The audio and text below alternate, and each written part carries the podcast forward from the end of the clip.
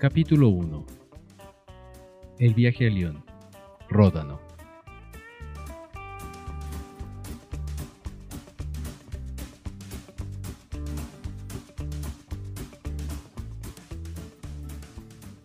Con las primeras comisiones que recibió de la fábrica de jabones, Alberto no dudó en viajar a León para visitar a los abuelos de Nidia, que ya había conocido y saludado en varias ocasiones. Los abuelos de Nidia, por vía materna, poseían un rancho a las afueras de León, donde criaban caballos, vacas y elaboraban quesos.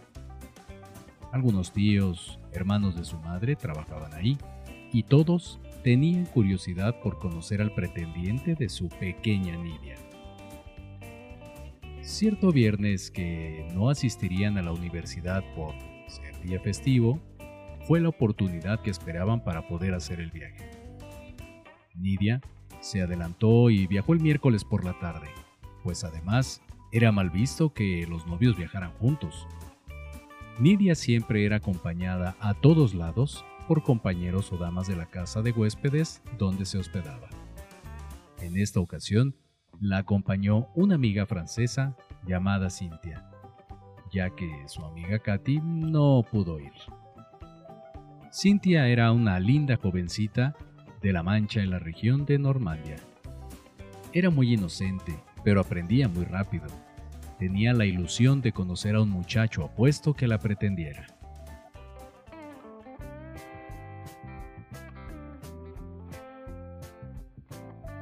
Alberto llegó el viernes por la mañana a la estación del tren de León y fue recibido por Nidia y dos de sus tíos. Un par de hombres muy delgados pero fuertes y rudos que apretaron su mano con exageración y dieron palmadas en su espalda con mucha fuerza. Nunca lo ayudaron a cargar su equipaje donde traía un par de regalos para los abuelos. Al acercarse a un pequeño auto, uno de los tíos Vincent arrebató la maleta grande a Alberto y la aventó a la canastilla sin amarrarla. Los cuatro subieron al auto y se dirigieron al rancho. Vincent, más alto y fornido que Marco, se veía como unos tres años mayor que Alberto. Marco, casi de su misma edad, tenía el pelo rubio y ondulado, y ojos azules al igual que su hermano.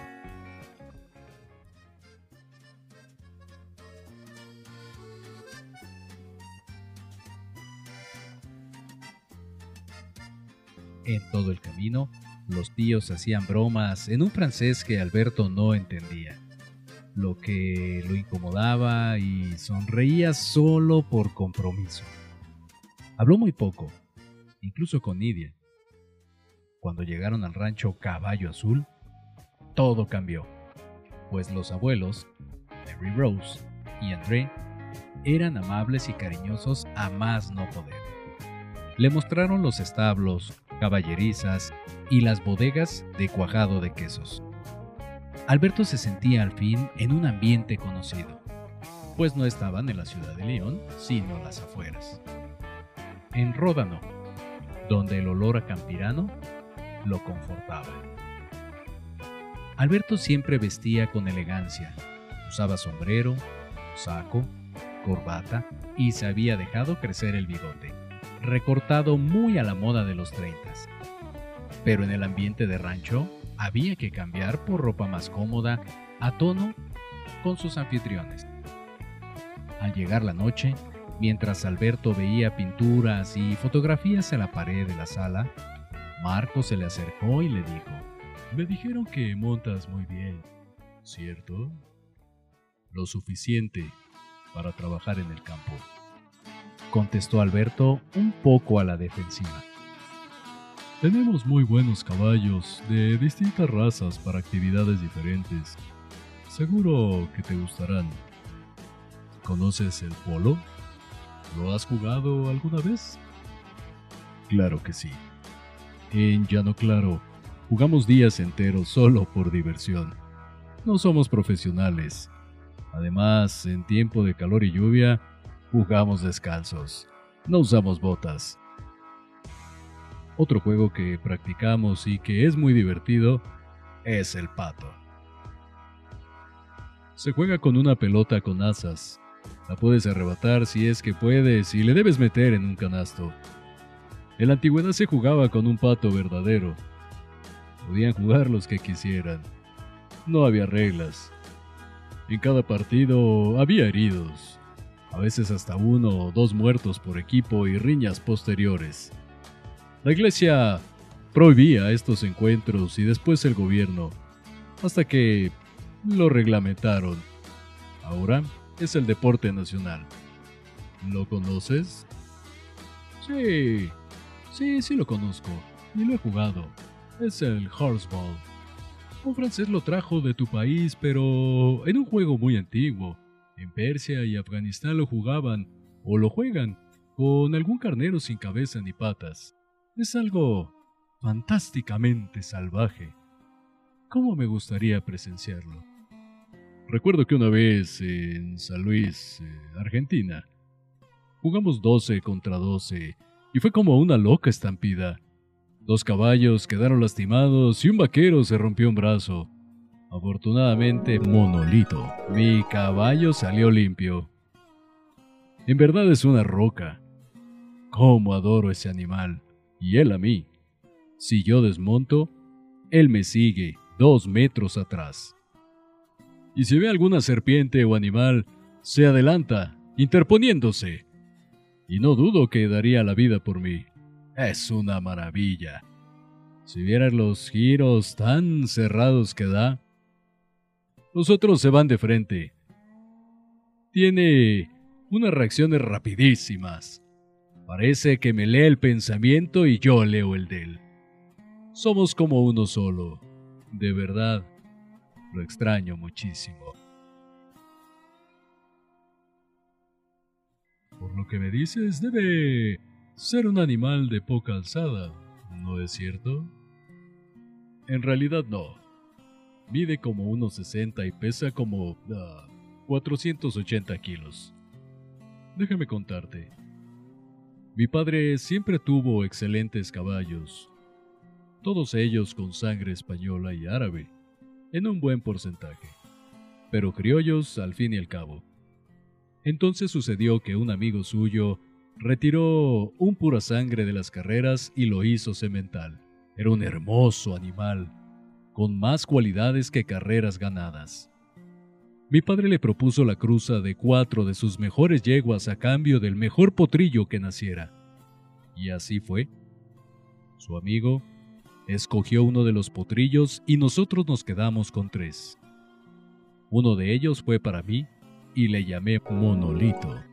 De pequeño no parecía muy fino, así que lo usaba para todo. Faenas y diversión era lo mismo. Nunca descansaba, lo que lo convirtió en un bello animal, fuerte y noble. Muchas veces creí haberlo lastimado, pero no pasaba nada. Parecía indestructible. Aún así, lo cuidaba muchísimo. Si le hubiera pasado algo, yo me muero. ¡Qué bien! Ya veo que te apasionan los caballos. Lo que te voy a decir eh, te va a gustar mucho. Mañana vamos a entrenar para el juego de polo que tendremos el domingo y me gustaría invitarte. Podrías conseguirte un buen caballo. ¿Qué te parece? ¿Vamos?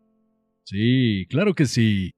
No he jineteado desde que llegué a Francia. Sería fantástico. Alberto estaba radiante de alegría cuando llegó Nidia, acompañada por Cintia. Mi amor, ¿estás feliz? Esa era una sorpresa que te estaba guardando. Pero aún hay otras. Luego te las digo, ¿sí? Dijo Nidia, acercándose a su oído. Pasen a la mesa, vamos a cenar, anunció Mary Rose, la abuela. Alberto quedó sorprendido de la suculenta cena con una amplia variedad de verduras cocinadas exquisitamente, además de los quesos y carnes que le ofrecieron. La plática se enfocó hacia los caballos y las vacas que en el rancho se creaban. Pasando los minutos, se hizo notoria la aceptación por parte de los tíos de Nidia hacia Alberto, quien no sabía qué responder a las invitaciones de los abuelos, que lo querían llevar a conocer las ruinas romanas, y la parte más antigua de León, y los tíos que preferían pasar el día montando a caballo. Nidia estaba feliz, y de vez en vez tomaba a Alberto de la mano o del brazo. Cintia, por su lado, veía a Vincent con una sonrisa coqueta, pero el fornido francés solo veía a Cintia como una chiquilla sin ningún interés. Algo que notó Alberto, recordándole a una vieja relación que había dejado en Argentina. La cena fue muy placentera al calor de la chimenea, y no menos fue el descanso en su habitación calentada por una pequeña estufa donde se acercó Alberto a rezar y a dar gracias a Dios por todo lo bueno que había recibido, así como pedirle la bendición para los abuelos de Nidia. Su mano conservaba el perfume de su amada, que le provocaron unas ansias locas por estar con ella. Solo pudo conciliar el sueño pensando que en el futuro estarían juntos y que no se separarían jamás. Alberto acomodaba un gran capote que cubría desde su cuello hasta las patas de Monolito, su caballo. Funcionaba perfectamente. El calor de su compañero subía dándole calor para soportar la lluvia, la nieve o lo que fuera. Era muy placentero. Una voz muy rara le llamaba. Alberto, sus pies descalzos sentían el gabán suave y cálido. Nuevamente la voz extraña. Alberto, ya es hora. Salir de un sueño tan delicioso y encontrarse en un lugar desconocido fue duro y desconcertante. Había un hombre parado junto a él con un quinque de pobre luz. Era Vincent completamente despeinado, que le seguía hablando en voz baja. Alberto, vístete, ya es hora. Creo que está nevando, vamos a ver. Alberto tenía ganas de pedirle a Vincent que lo dejara para seguir disfrutando de la mullida y tibia cama. Pero no lo hizo y se incorporó. Aquí te dejo este candelabro. No prendas la luz eléctrica. Por favor, y pruébate estas botas. Algún par debe ser de tu medida, dijo Vincent. Alberto se vistió rápidamente para reunirse con Vincent y Marco en la cocina. Saliendo enseguida, en medio de la oscuridad hacia las caballerizas, dos de los vaqueros del rancho ya habían ensillado a tres preciosos animales para los muchachos, más otros dos para los vaqueros. Ya listos los cinco, montaron para salir a los caminos llenos de nieve, mismos que los llevarían al campo de polo. Aunque todos llevaban capas, no eran suficientemente calientes como las que Alberto había soñado. El frío se colaba como navaja por todos lados. Los escasos faroles de las calles iluminaban nubes blancas que producía la respiración de jinetes y caballos como aliento de dragones. En el campo Julius había gente y caballos, pues no solo se practicaba el polo.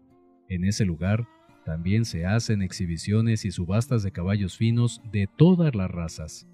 Había una construcción de hierro, de lo que sería un graderío techado y otras instalaciones.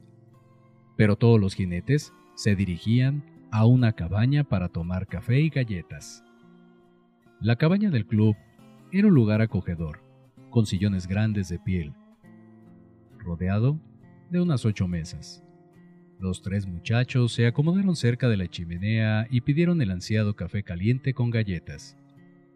Vincent y Marco saludaban a todos con muy buen humor, pero se alegraron más al ver entrar al hombre alto y fornido que se frotaba las manos. Este los observó y se encaminó a ellos para saludarlos con fuertes palmadas en la espalda. Al saludarlo, Marco se dirigió a Alberto y dijo, Este roble es Christopher, nuestro hermano y estrella de nuestro equipo, y él es Alberto de la Rosa, prometido de la pequeña Nidia. Los dos caballeros se dieron un fuerte apretón de manos y Christopher abrazó con mucho afecto a Alberto. amén de sonoras palmadas en su espalda para darle la bienvenida.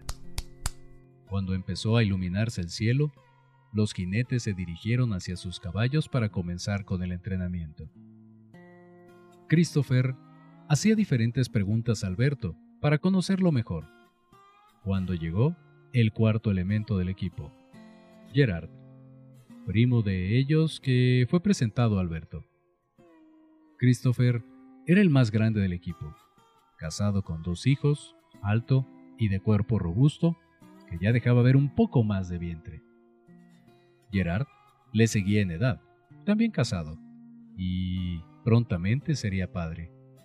Aún así, los cuatro bromeaban y jugaban como niños. Alberto no podía entender todo lo que decían, pero la alegría era contagiosa y se divertía. Antes de montar, Marco le ofreció a Alberto un casco junto con otros implementos, incluyendo un taco a la medida del caballo que montaría y le anunció. Bienvenido a Les Guardians, los vaqueros. Ahora, demuestra lo que sabes. Alberto estaba a punto de montar al caballo asignado cuando vio venir a Christopher caminando y jalando a su caballo. ¡Qué bello animal! Pensó y se dirigió a este, pues le recordó a Monolito, casi de la misma altura y musculatura, solo que de un castaño más oscuro. Alberto le acarició el cuello y la cara. Luego recorrió casi todo su cuerpo. Tocó sus patas y volvió a su cara. Y lo besó. Christopher estaba sorprendido viéndolo y le dijo, Solo falta que saques un arma y me lo robes. Hay que tener cuidado con el gaucho. dijo en tono de broma y continuó. ¿Te gusta revoltoso? Me fascina. Para mí es perfecto. Aún no sé decir las palabras en francés, pero es perfecto. Me recuerda mucho a Monolito, mi caballo que, como el tuyo, es hijo de un pura sangre. ¿No es así? Estás en lo correcto. Su madre es una cruza de las mejores razas francesas y su padre es pura sangre inglés, criado en el norte de Italia. Y eso lo hace al caballo más odiado por... Eh, mi esposa. ya vámonos, que nos están esperando. Alberto salió a practicar con muchos ánimos, pero su caballo reaccionaba muy lento a sus órdenes, y en ocasiones él mismo fallaba a pegarle a la bocha. Las condiciones del campo, con una ligera capa de nieve, eran desconocidas para él, así como el caballo y el mazo, el cual le parecía corto. Todo en suma, daba como resultado que hiciera un mal papel en su debut. Su esfuerzo llegó a la desesperación y prefirió retirarse y cambiar el taco. De entrar al campo, se quedó observando a sus compañeros jugar contra otros. Notó que Marco era el más ágil de todos. Vincent era el que golpeaba más fuerte la bocha. Gerard se anticipaba las jugadas y Christopher, con absoluta decisión y aplomo, ganaba las disputas por la bocha. Pero lo que realmente lo impresionaba era su caballo. Revoltoso era algo excepcional. El más rápido, fuerte y dinámico. Podía correr, frenar y girar más rápido que cualquiera, aún cargando el sobrepeso de Christopher.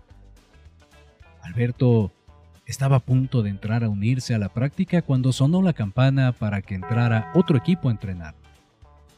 Les Guardians pararon de entrenar y regresaron al lugar de descanso. Satisfecho por su buen desempeño, revoltoso, marchó con trote elegante, moviendo la cabeza de arriba abajo y manteniendo la barbilla al pecho, haciendo que su cuello se arqueara y sus patas se levantaran más de lo normal con alegre ritmo. ¡Qué animal tan engreído y vanidoso! Pero me gusta, me encanta, pensó Alberto en sus adentros. ¿Ya viste al andaluz? preguntó Gerard sonriendo. Me tiene fascinado ese animal, contestó Alberto. Así lo domaron en un principio. Ya no pude evitarlo, dijo Christopher. Perdón, Alberto. Ya sabía que Risueño te iba a costar algo de trabajo pero no había otro. Trátalo más enérgico. Métele las espuelas, agregó Vincent.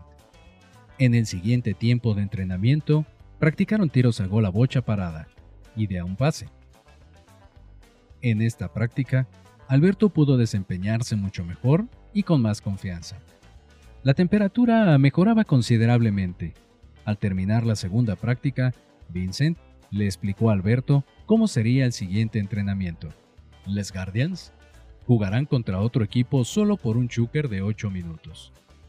El anuncio desilusionó a Alberto, pues únicamente cuatro jinetes pueden jugar en esta práctica, y se dirigió a la orilla del campo para ver cómo entrenaban otros equipos. Alberto estaba absorto, viendo la práctica cuando escuchó la voz de Christopher a su espalda. ¿Te gustó el entrenamiento? Claro que sí, aunque muy breve. Alberto, quiero pedirte un favor. Hace un momento quise pegarle a la bocha en un ángulo muy forzado y creo que me lastimé la muñeca. No es grave, pero me duele. Y quiero estar bien para mañana. Así que pensé que... Mm, tú podrías sustituirme en la práctica montando a revoltoso. ¿Qué opinas? Contéstame. No pongas esa cara. En verdad me lastimé. Y por otro lado, sé que sabrás tratar a mi caballo mejor que nadie. Toma las riendas o lo mando a desencillar. Sí, claro que sí. Lo siento por tu muñeca y no te preocupes. Lo montaré como a mi propio caballo. Gracias, Chris, gracias. Christopher le dio todas las indicaciones necesarias para controlar a Revoltoso, pues era un caballo dominante y peligroso en manos inexpertas, pero estaba seguro que Alberto sabría controlarlo. Faltaban cinco minutos para la práctica y Alberto ya estaba montando a Revoltoso. Tratando de identificarse el uno con el otro, hacían diversos movimientos a un lado del campo de polo. Aunque sumamente nervioso y rebelde, el equino lucía tranquilo con su nuevo jinete, que siendo más ligero le facilitaba sus movimientos. Al empezar el juego, Alberto iba notando una a una las cualidades de su montura. Era demasiado rápido, de reacciones inmediatas, acometía giros y quiebres sorprendentemente. Seguía el juego casi sin las órdenes de su jinete y algo peculiar.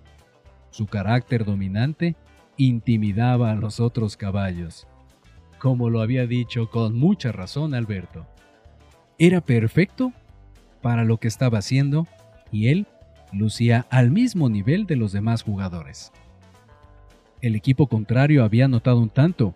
Les Guardians luchaban por empatar, y fue Alberto quien mandó un tiro un poco débil que no alcanzó a cruzar la línea de anotación. Sin embargo, Llegó Marco como rayo a disparar a quemarropa anotando el tanto para igualar la pizarra. El Chuker terminó empatado. Los jugadores se dirigieron a sus lugares y de nuevo revoltoso empezó su show con su andar de alta escuela. Alberto simplemente lo dejó y practicó algunos movimientos, dándole la orden al caballo con poco meneo de la rienda, presionando con las piernas al equino, haciéndolo ir de un lado a otro. Alberto estaba feliz disfrutando el momento, siguiéndole el juego al caballo, poniéndose en pos erguida y elegante con los ojos casi cerrados. Todos bromeaban y reían a carcajadas. Todavía era temprano, buen momento para dar las gracias y despedirse. Un exquisito desayuno los esperaba en el rancho del Caballo Azul. Faltaba inscribir a Alberto en el equipo, pero eso podían hacerlo el próximo día antes del partido de polo. El regreso fue rápido, a galope en algunos tramos, tratando de evitar de que los caballos se agotaran. Al llegar al rancho, Alberto contempló cuán bello lugar era. Todo parecía como un cuadro de óleo de un gran pintor. No obstante, lo que iluminó realmente a Alberto fue ver la figura de Nidia, acompañada de sus abuelos y Cintia, que lo esperaban ansiosamente. Todos se gritaban para saludarse. La altura del corredor donde se encontraba Nidia era lo suficiente para quedar a la misma altura de los jinetes montando. lo que aprovechó Nidia para estirarse y dar un beso a su amado. ¡Apresúrense! El almuerzo está servido y se va a enfriar. Los estamos esperando, gritó Nidia. Mary Rose y Cynthia admiraban con una sonrisa al trío de galanes caballeros que vivían su mejor momento. La juventud los colmaba de dones. Las tres mujeres de diferente edad los contemplaban en todo su esplendor. Y el abuelo no cabía de orgullo. Ya en la mesa de don André, preguntó a Alberto si sus hijos le habían comentado de los caballos de Camargue. Pero Alberto hizo notoria su ignorancia dando pie a que el abuelo comenzara a contar su historia. Cuando casi no teníamos nada, allá en el sur, mi familia y yo nos propusimos capturar a los mejores caballos salvajes originarios de esas tierras, que han vagado por libres miles de años. ¡Qué bellos animales! Todos ellos grises, casi blancos. Logramos atrapar algunos, pero descubrimos que había un caballo hermoso, el más fuerte y potentado animal jamás visto. Era un caballo de un color gris, tordo, único, que a lo lejos parecía azul, y así lo llamamos, el caballo azul. Este jefe de manada era de lo más astuto e inteligente que pudiera ver. Siempre estaba alerta, y se nos escabullía con todo y su manada. Fueron muchas veces que se burló de nosotros. Tuvimos que esperar a una época seca para formar una inmensa trampa e incluso quemando la maleza para atraparlo. Cosa que no me hace sentir orgulloso, porque en los encuentros jinete contra caballo siempre me venció. Pues bien, este caballo nadie podía domarlo, y muchos fueron los que se ofrecieron a hacerlo, pero nadie pudo. Yo me pasaba horas observando cómo se comportaba con su manada, tratando de comprender su instinto y lenguaje con el que se comunicaban, sus actitudes, gestos y movimientos. Poco a poco me fui metiendo, acercándome a él, ganándome su confianza. André tenía a todos atentos, menos a Vincent y a Marco que ya conocían la historia, quienes se dedicaban a devorar el almuerzo. A la primera oportunidad, Azul se escapó y yo le seguí a pie. Tardamos cuatro días perdidos. Tres días lo seguí y el cuarto, él me siguió. Pude sobrevivir porque nunca me faltó agua. Me alimentaba de huevos de nidos, que encontraba y de algunas aves. Cuando creí que no soportaría una noche más, regresé con mi familia. Y dos días más tarde, Azul regresó por su manada. Lo atrapamos de nuevo, pero el animal seguía bronco. Tardé casi un año para poder montarlo, pero su manada fue desapareciendo gradualmente. Pues a todos logramos domarlos y Azul decidió escapar para formar otra manada. Nosotros lo dejamos ir y ya no lo molestamos más. Incluso lo protegimos de aventureros que pretendían capturarlo. Ese caballo se convirtió en leyenda y a mí me enseñó otra manera de domar a los caballos, completamente diferente, natural, sin violencia. Además, le dio el nombre a nuestro rancho y nos dejó una noble descendencia, incluso con yeguas del rancho. La verdad no conocía esta historia. Me tiene sorprendido, contestó Alberto. ¿Sabías que más allá, más abajo de la región, se crían toros bravos para la tauromaquia francesa? preguntó André. No, pero suena interesante. Eso y los frecuentes viajes a caballo que hacíamos hasta Marsella. Te lo contaré en otra ocasión. Por ahora apúrense, y van a conocer las ruinas romanas aquí en Lyon. Y discúlpenos que no los podamos llevar nosotros mismos, pues tenemos cosas que hacer para esta noche.